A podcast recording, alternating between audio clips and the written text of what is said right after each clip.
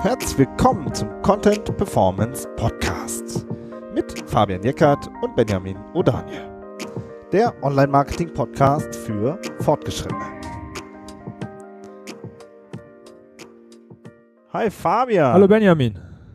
Ja, heute reden wir über Online-Marketing-Strategien für Startups. Ja, genau. Benjamin, was sind eigentlich Startups? Ja, genau, ne? Damit ging es eigentlich los, ne? Als wir unsere Folge so ein bisschen vorbereitet haben, haben wir so gesagt, äh, äh, Moment mal, wir müssen irgendwie erstmal klären, äh, so Online-Marketing-Strategien, das, kennen wir so, aber Startups, was, was fällt da eigentlich nochmal alles drunter? Das ist so voll der schwammige Begriff eigentlich, ne? Im Moment ja, ist irgendwie jeder, jeder ist ein Startup, jeder kümmert sich um Startups, wir brauchen nur noch Startups in Deutschland. Ja, genau. Sonst aber, geht alles ne, unter. Das Interessante ist ja, dass da, ähm, äh, also wir haben ja diesen diese klassischen Start-up-Vorstellungen ist ja im IT- und Technologiebereich, ja. Also junge Gründer, die eine App machen und das ist auch definitiv ein großer Schwerpunkt äh, unter den Startups. Aber wir haben halt auch, finde ich, total viele Startups, in, den, in der traditionellen Wirtschaft, ja, der äh, jemand, der im Handwerk sau gut ist und sich halt ähm, digitale Kanäle aufbauen will, ja, oder eine ehemalige Führungskraft, die sagt, okay, ähm, Konzern kenne kenn ich jetzt, äh, brauche ich nicht mehr, ich will jetzt meinen eigenen, äh, meine eigene Firma aufbauen. Und zwar auch ähm, direkt mit im, im digitalen Bereich mit vernünftigen äh, Funnels und allem drum und dran. Und die sind, das sind auch genauso Startups. Also du hast halt total viele unterschiedliche. Ja, aber es muss Formen. echt, ich, ich, ich finde dieses Digitale, also für mich ist, ist Startup ist für mich, ist für mich ein Mindset in erster Linie. Also ich, ich will was, ich, ich will was starten, ja. Ich habe ich hab Lust, ich will professionell vor allem, das finde ich immer wichtig, ich will professionell ein Unternehmen gründen äh, und ich habe dafür das Budget und ich habe und ich habe die Lust irgendwie anzugreifen und äh, dann, dass man dann nachher im, im digitalen landet, ist, ist, eigentlich klar, weil im digitalen so viel Chancen, so viel Potenzial liegt, ja, dass, dass man da gar nicht drum rumkommt, sich darum zu kümmern, äh, zum Beispiel auch, auch, auch digitales Marketing zu machen. Darüber wollen wir heute ja, ja ein bisschen sprechen, wie, wie man als Startup digitales Marketing machen kann und was für ein Potenzial da sitzt. Ähm, aber ich finde, ja. das, das ist nicht auf eine Branche festgelegt. Ne? Nur, genau, nur, nur ne? weil man eine App macht, ist man nicht direkt ein gutes Startup. Ja, genau. Also ich finde auch, wir, wir, schauen auf alle Branchen so und auf ähm, von äh, das Alter spielt auch keine Rolle, sondern ob man Bock hat. Ne? So und das finde ich wird auch immer oft sehr sehr zu einfach dargestellt so. Und wir ähm, kümmern uns heute eben um Online-Marketing-Strategien und haben euch einfach mal so drei Kernprobleme mitgebracht, die wir immer wieder sehen und äh, ihr wisst, wir sind ein konstruktiver Podcast, ja, natürlich auch drei ähm, Ansätze, wie wir es ähm, ja, lösen oder wie wir es zumindest sehen. Ja. Hm. So, das ist sozusagen. Und womit fangen wir an? Wir fangen an mit der Technik, Technik. mit der Website. Ah. Fabian, du bist, äh, das Mikro gehört dir. Mhm. Ähm, also das ist irgendwie ein, das ist ein Problem, was ich in letzter Zeit immer häufiger sehe. Ähm, das ist, dass die Technologie, mit der Startups ihre Webseite umsetzen, nicht SEO-tauglich ist. Und Was meinst du damit genau? Das liegt, das liegt daran, dass es mittlerweile sehr, sehr viele, sehr, sehr coole Frameworks gibt. Also ähm, das sind so, so, es ist so ein Werkzeugkasten, mit dem ein Programmierer relativ schnell Software umsetzen kann. Das, äh, weil einfach viele Startups, viele Unternehmen basieren auf Technologie, die haben zum Beispiel Software as a Service oder die haben tatsächlich auch eine App, die sie entwickeln oder die haben irgendeine andere oder die haben, die haben einen Online-Shop, äh, über, über, über den sie äh, Dinge verkaufen wollen und ha haben dann dafür natürlich auch ein IT-Budget und lassen das entwickeln, aber haben natürlich nicht so viel IT-Budget und der Programmierer sagt, ja cool, dann nehme ich doch ein Framework für. Zum Beispiel ein JavaScript-Framework wie, wie Angular oder, oder, oder ähm, Node.js oder was weiß ich, was das da noch so alles gibt.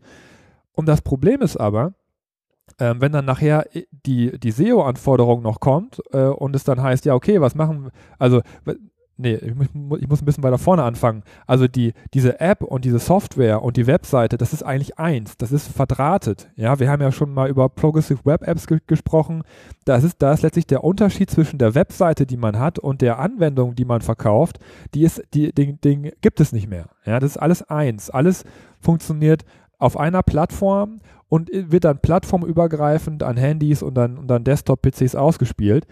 Ähm, Und äh, da man da natürlich Budget sparen will und da man dann diese Frameworks benutzt, ähm, geht es dann zwar schneller und günstiger, aber das kann sich nachher rächen, weil die Suchmaschinen Probleme haben, diese Technologie zu crawlen, wenn es nachher darum geht, den Content sichtbar zu machen. Ja, also man will ja dann auch Content Marketing, SEO machen äh, und, das, und das klappt dann nicht so richtig, weil die, die Technologie, die man benutzt, das nicht hergibt, weil die nicht suchmaschinentauglich ist. Ich hoffe, ich konnte das ein bisschen anschaulich erklären. Ansonsten musst du Absolut. das nochmal noch mal für mich übersetzen. Ob ich das übersetzen kann? Aber ja, du ich, kannst ich das, komm. An, ja, ja, auf jeden Fall. Aber ich habe noch einen anderen Aspekt, den ich jetzt gerade eigentlich auch noch gerne so reinwerfen würde. Andere arbeiten ja auch, äh, ne, das sind jetzt wirklich die Technologie-Startups, aber wir haben auch viele, die, äh, du hast ja auch viele Gründer oder so, die einfach mit WordPress arbeiten oder mit Typo 3, aber auch da äh, stecken, äh, steckt ja dann die SEO-Tauglichkeit nicht so per se immer drin, oder? Da wird's, also da muss man ein bisschen unterscheiden. Also es kommt immer darauf an, was man vorhat als Startup. Also wenn es darum geht, ähm, wenn die Webseite nur eine Visitenkarte ist und man benutzt dann halt ein WordPress oder ein Typo 3, um seinen Content zu, zu veröffentlichen, dann ist es in der Regel unproblematisch. Klar gibt es da dann auch so ein paar Einstellungsmöglichkeiten, die man noch hat, um die SEO-Tauglichkeit ein bisschen zu verbessern. Aber das ist eigentlich nicht dieses Grundproblem, äh, also wenn man so ein Content-Management-System benutzt, äh, hat man eigentlich nicht so das Grundproblem, ähm, was die Zugänglichkeit des Contents angeht. Ich will jetzt auch nicht so sehr in die Lösung schon, schon, schon rein, ja, ja. Äh, weil das, das, das hängt auch damit zusammen, wie man, wie man seinen Content veröffentlicht. Und äh, da sind die, diese, diese CMS-Systeme können auch die Lösung sein für, für dieses Problem. Äh, ne? Weil, ähm, ja. weil die, das, das Problem ist, dass eben über diese über diese Apps und diese und diese ähm, ja, komplexe JavaScript-Technologie, die, die, die benutzt wird, um das Produkt sozusagen zu ermöglichen und zugänglich zu machen oder die App, ähm, dass man dann versucht, da den Content halt auch mit reinzuschwurbeln. Ja, aber, ja. Das, aber dieses, diese, dieses äh, JavaScript, diese Frameworks sind eigentlich nicht dafür da, um Content zu delivern. Die sind nicht dafür da, ursprünglich, um äh, SEO zu machen und ähm, wenn man schon lange SEO macht, dann weiß man, dass, dass sich eigentlich Suchmaschinen und JavaScript, die, die beißen sich, wo sie nur können, ja, weil das, weil das äh, rein von der Technologie her einfach nicht passt, weil das clientseitig ist, es ist nicht serverseitig, da muss man dann irgendwas vorher ausrendern und dann ist das nicht das Richtige und dann muss man wieder mit Canonicals arbeiten. Das ist ein riesen Hack, den man dann veranstalten muss. Ähm, und man darf auch nicht vergessen, das Thema JavaScript-SEO und JavaScript-Tauglichkeit ist ein Thema, was sich Google auf die Fahnen geschrieben hat und Google ist Technologieführer.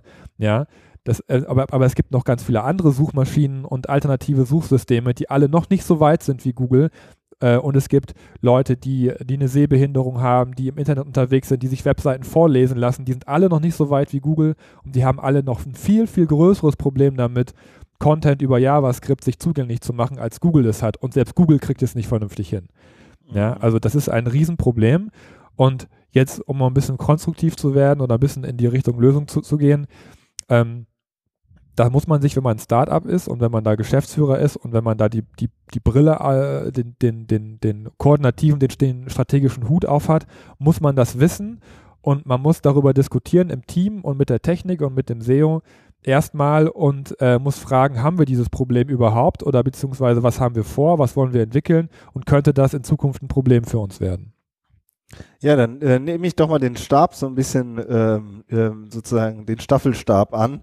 Denn äh, was haben wir vor? Das ist ja bei vielen Startups klar, denn die haben halt in der Regel keine oder nur sehr wenig Kunden. ja, also Erstmal nicht. Die haben ne? wirklich, die haben wirklich äh, bei Startups äh, immer ähm, ne, also bei, bei bestehenden Unternehmen auch zum Teil, aber bei Startups ist wirklich eine extrem hohe Priorität, wirklich sich Werbekanäle aufzubauen, stabile, systematisch stabile Werbekanäle aufzubauen und ähm, ja, und da sind halt viele einfach noch am Anfang. So, das ist ähm, klingt jetzt dann erstmal wie irgendwie wie ein Nachteil, aber es ist halt auch oft ein Vorteil, weil es eben keine Altlasten gibt, finde ich. Also das fällt mir immer wieder auf.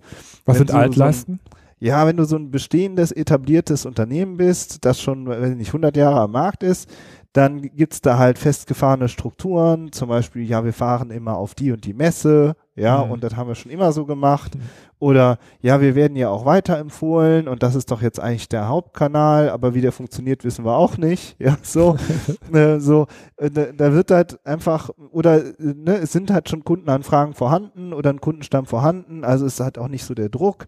Also das hat bei vielen etablierten Unternehmen wenn da nicht Leute dahinter sitzen, die wirklich Bock haben, ja, und die wirklich Gas geben, gibt es manchmal so eine Tendenz, sich zurückzulehnen. Und das halt, das kann sich kein Startup leisten. So, das heißt, die haben einfach einen wahnsinnig hohen Druck, auch ähm, sich ähm, ja Marketingstrategien zu überlegen. Und da ist eben online ja einfach die erste Adresse. So, weil ähm, sich jetzt bei den gelben Seiten äh, und jetzt habe ich was, habe ich irgendwie ein Produkt gesagt, bei irgendwie einem Telefonbuch oder weiß ich nicht wie ähm, äh, sich einen Werbeplatz zu kaufen, das ist halt irgendwie klappt nicht mehr so richtig wahrscheinlich.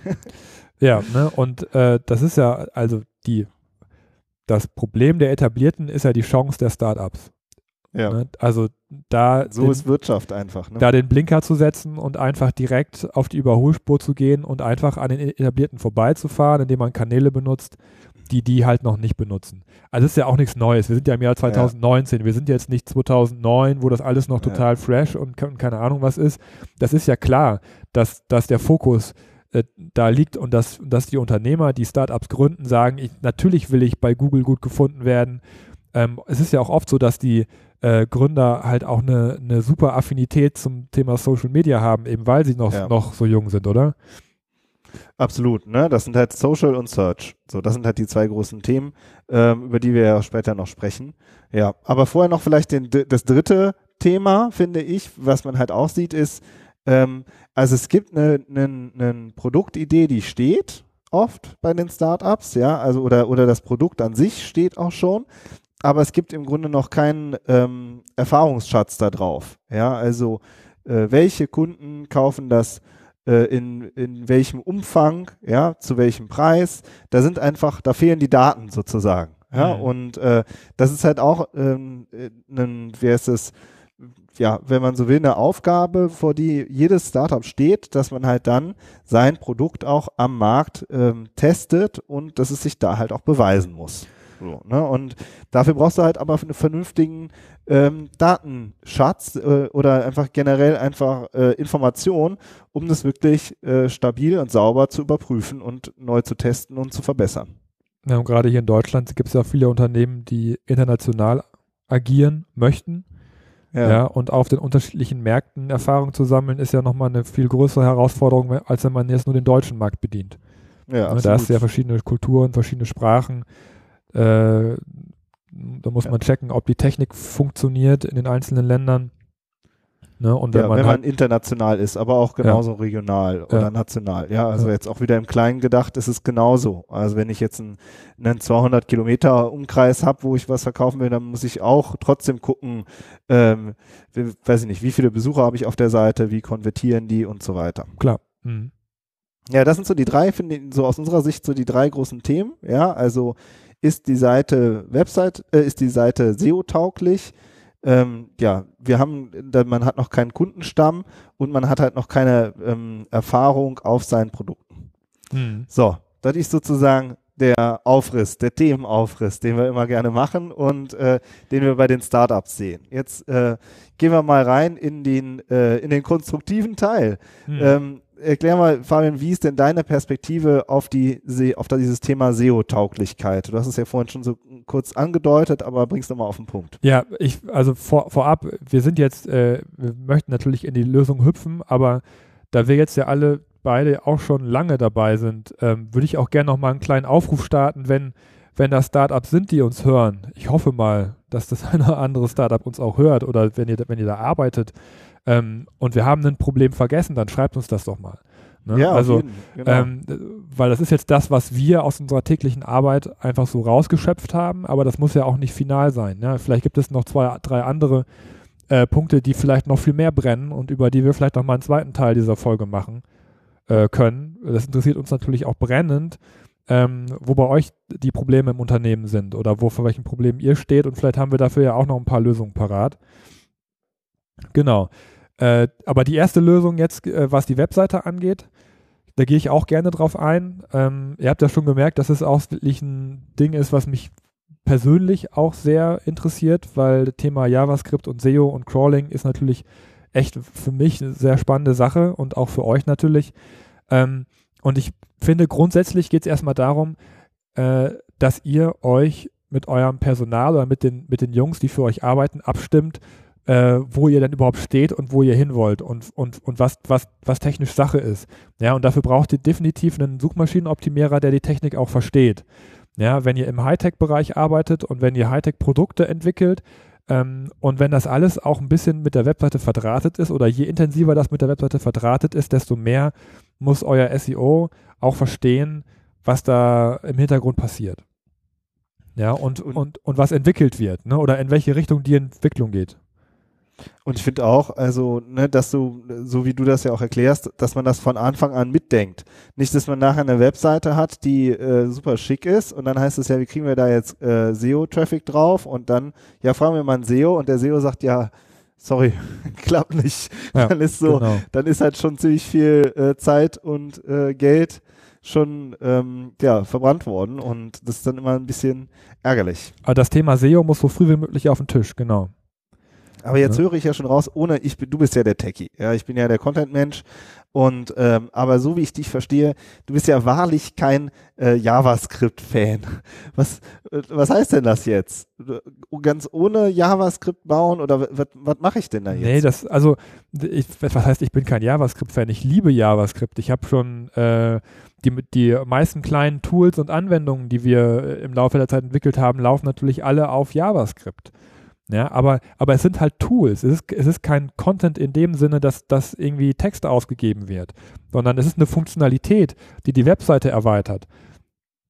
Ähm, und das, also wir, wir haben ja gerade schon über, über, über Content-Management-Systeme ges gesprochen. Du hast es ja angerissen, du hast gesagt Typo 3 und, und WordPress, um jetzt äh, die zwei zu nennen, mit denen wir halt viel arbeiten, aber es gibt ja auch noch Drupal und Joomla und so weiter. Ähm, und das sind halt erstmal Systeme, das ist Software, äh, mit der ihr euren Content organisieren könnt, mit dem äh, ihr den Content auch bereitstellen könnt. So, und es gibt natürlich auch den anderen Weg, dass ihr, äh, wenn ihr Apps und, und, und äh, Software as a Service und so weiter entwickelt, dass ihr erst euch so ein Content-Framework dahinsetzt und darauf dann die Funktionalität baut. Zum Beispiel, ist jetzt zum Beispiel ein Lösungsansatz.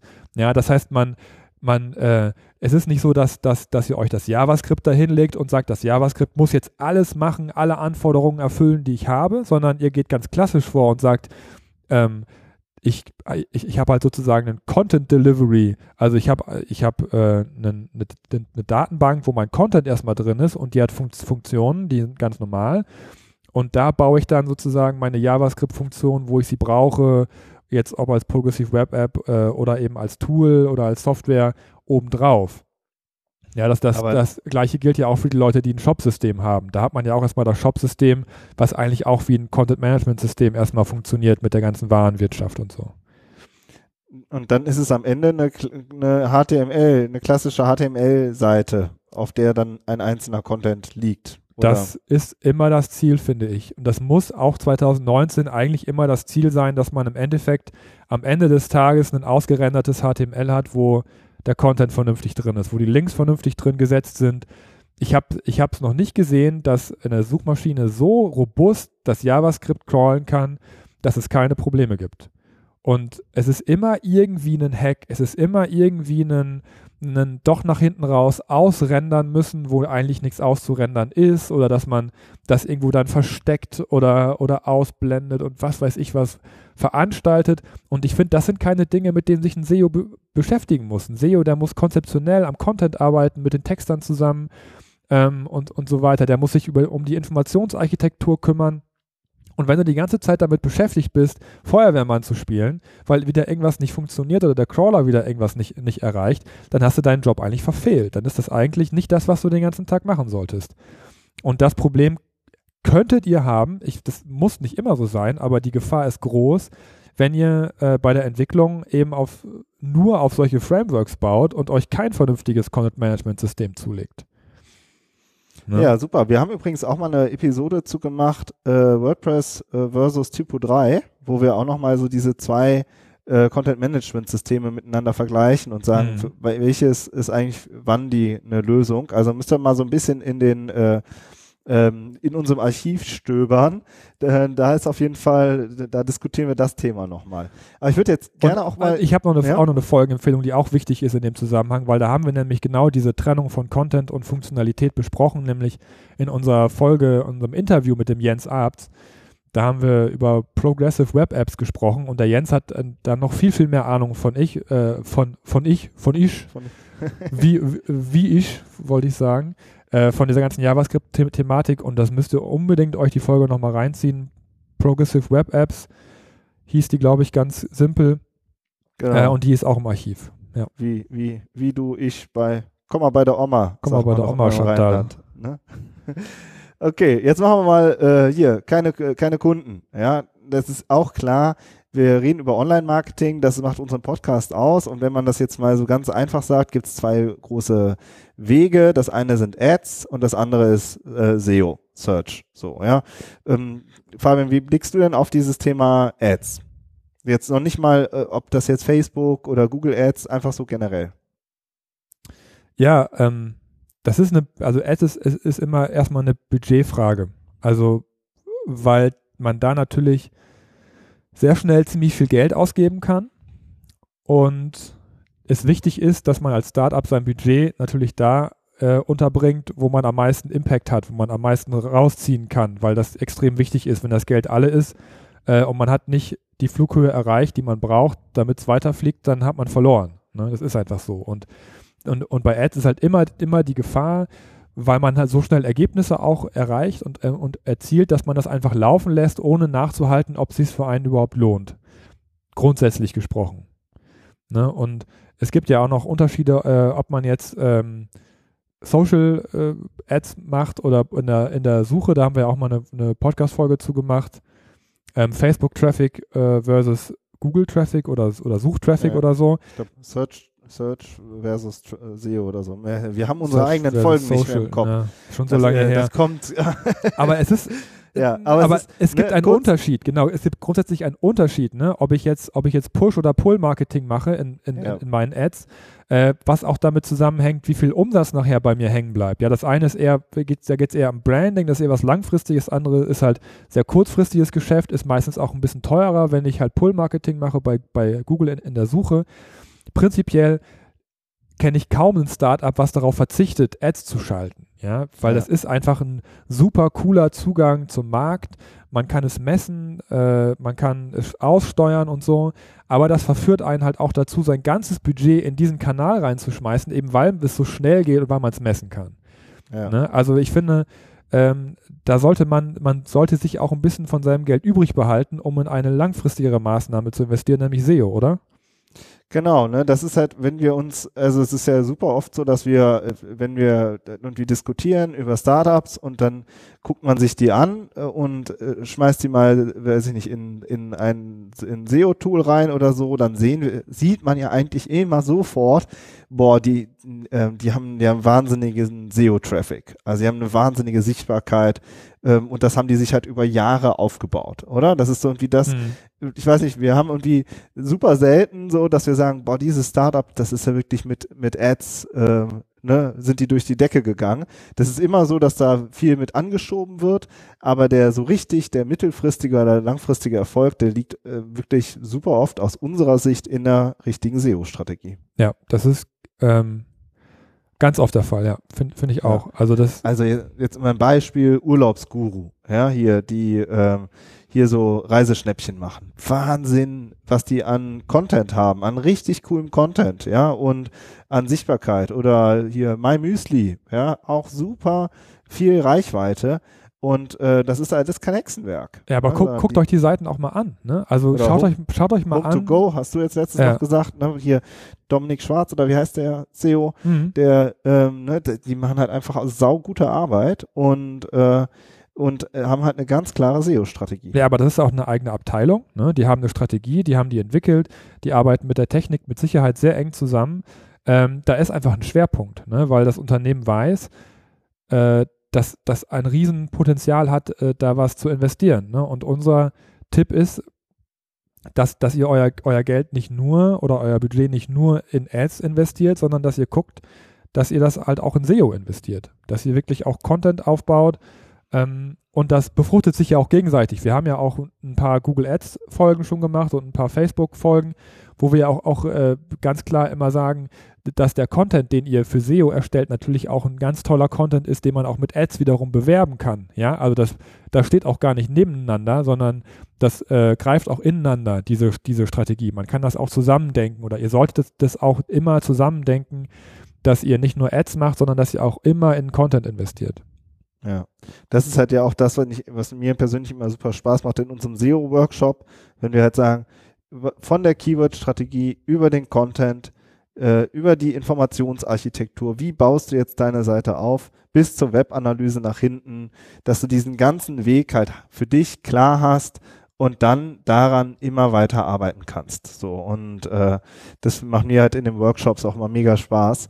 Und ähm, und da sieht man im Übrigen ja auch, auch da sind Startups, aber auch erfahrene ähm, Online-Shopper. Ja, du hast viele aus der klassischen Wirtschaft, also eigentlich genau das, wo wir am Anfang drüber geredet haben, die sich da halt irgendwie auch wieder treffen und auch gemeinsam diskutieren.